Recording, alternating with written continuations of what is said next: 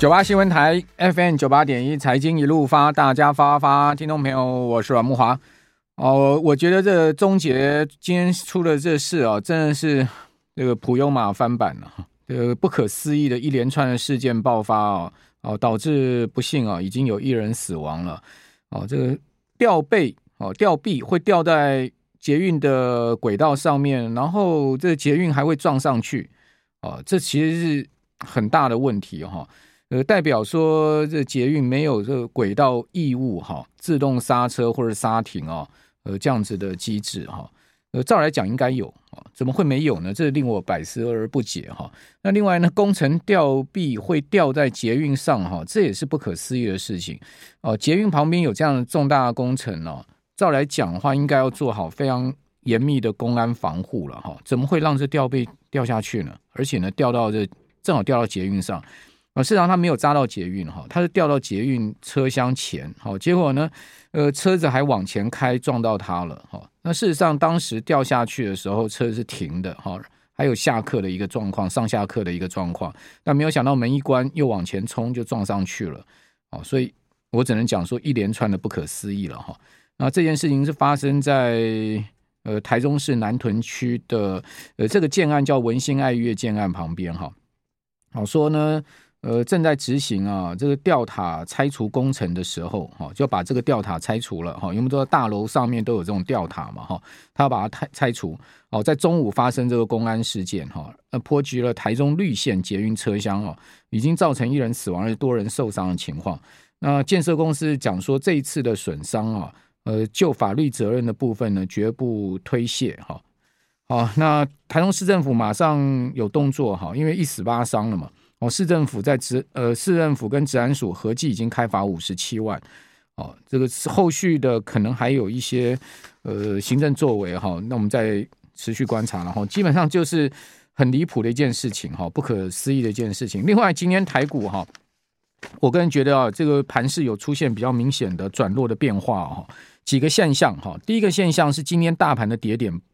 在盘中不小哈，达到一百四十八点的最大跌点哈，这个跌幅呢也将近一趴，哦，这近日来比较大的一天的下跌哈，在盘中哈，虽然说拉了明显的下影线哈，收盘只有跌八十四点，哦，但是呢，指数今天在盘中跌的这个幅度跟跌点呢都比较大，哦，这是第一个转弱的现象哈，呃，收盘跌八十四点，收在一万五千六百四十一点哈，那一五六四一哈。以日 K 线来讲，哈，破月线，哈，呃，小破月线，虽然是小破月线，哦，但是毕竟是转弱了第二个现象。好，还有呢，今天下跌没带量，哈，不到两千亿的量。那至于说带不带量是好还坏，哈，这先不评论了，也不把它列为是第三个现象，哈。那第三个比较明显的现象呢，是今天外资，哈，哦，出现了明显的卖超在。期货的部分，听众朋友，你知道他今天期货卖超的月当金额多少吗？将近四百亿耶，哦，这是非常大的卖压哈，在期货的部分，哦，三百九十五亿的卖超，哦，月当的金额，哦，现货也卖超了五十八亿，等于说期现货哈加起来有四百五十亿的卖压，那外资是卖超了一万多口的大台啊，哦，一万零六百二十四口的大台啊。哦，所以净多单的留仓部位一下降到不到呃七千口哈，六千三百多口，我、这 解码的也是太夸张了哈，一万口哎哦，另外小台卖超将近八千口，小台转成净空单一万多口哦，所以这个这个卖压蛮可怕的哈。那我昨天有跟听众朋友报告说呢，这个期货哈，呃 VIX 指标明显的下滑哈，呃到。很低很低，这个十三点多的位置哈，呃，它有两种意义，一个是呢，呃，大盘如果在平静无波的情况之下，它的波动应该会很小哦，波动空间会不大哦，尤其是美国盘没有太大变动的情况之下，大盘应该波动空间不大，这是第一个意义。哦，第二个意义是说呢，因为非常低嘛，所以它非常有可能会哦，这个很低之后呢，出现了呃再也跌不下去而往上升了哈。那往上升，如果 VIX 往上升的话，你就要小心哦，这大盘有下压的压力哈。那我看到今天 VIX 呢有没有上升？有，但它也没太明显的上升，就上升零点一二点哈，到十三点六二，还是很低哦，所以后面如果说明显的 VIX 有大幅的上升或者明显的上升，我们就要小心大盘有可能会进一步的哈再往下压哈。呃，Pokeratio 比较不好哈，呃，收盘是跌破了一哦，显见盘势的信心哦有些动摇哈，收在零点九七，哦，下跌了零点一九点哈，这个跌的也蛮重的哦，哦，跌破一哈，跌破一不是一个好现象哈。那另外，我们再来看期货哈，期货也收跌了一百二十七点哈，所以期现货转为逆价差三十二点。期指今天呃收呃盘中最大跌点是一百五十五点，好，收盘跌一百二十点，跌的非常多哦，也跌了不少哦，跌幅有百分之零点八一哈，呃，比大盘的百分之零点五五的跌幅来得更明显哈，跌到一万五千六百零九点做收，盘中低点是一万五千五百八十一点，好，当时跌了一百五十五点。哦，那大盘的低点是一万五千五百七十九点，哈，跌了一百四十八点。好，那有这三个明显的转弱讯号，哈，是值得注意，哈。呃，像盘后，好，盘后夜盘呢，台子期再跌三十二点，然后，也值得注意哦。也就期货盘哦。哦，在夜盘开始之后呢，还是继续呈现弱势哈，跌到一万五千五百七十九点。现在目前呃最新的点位好是跌破了今天好收盘一点四十五分之前的啊这个低点了哈，也等于说有一个创低的情况了哈，期货有个创低的情况。好，那另外一方面呢，我们看到就是美元指数哈开始似乎有 蠢动的迹象啊。我一再提醒听众朋友，只要美元指数啊要开始往上有蠢动的迹象，你就要小心了。哦，我现在看到美元指数的技术面上面，日 K 线呈现连三红，虽然说红棒都不大，哦，都不长，哦，小小红棒，哦，但是有一点点似乎要打底向上的味道，哈、哦。如果各位手上有美元指数的日 K 线图，你把它调出来看，哦，它有一点哈，又做个双底要往上的味道哦。前波的低点哦，呃，大约是在四月十四号，就四月中，好、哦、见到低点。那本波的低点呢？呃，是在五月初哈，五月的呃四号见到哈，所以四月十四号、四月中跟五月初、五月四号哦形成两个角哦，现在有个三个红棒往上升哦，呃，目前上升了百分之零点一二幅度哦，上升了零点一三点，来到一百零一点五三点哦，一百零一点五三点哦，美元指数如果上升。明显的持续走高哈，呃，同时可能突破一百零二点，好，更往上走，那非常可能会造成一波美股的下压哦。哦，那美股下压，当然呃一定会拖累台股哈，这是必然的哈。我们看到最新交易日哈，道琼跌五十六点，跌幅不大哈，百分之零点一七。哦，标普跌十八点九五点，跌幅百分之零点四六。纳萨克指数跌七七点，跌幅百分之零点六三。哦，凭良心讲，三大指数跌幅都不大，哦，但都是下跌，哦，都是下跌，哈，呃，另外跌幅比较大是费半，哈，那费半跟台股就很明显相关哦，费半跌两趴，失守三千点，好，值得注意哦，好，所以我应该把这个列为第四个哈，呃，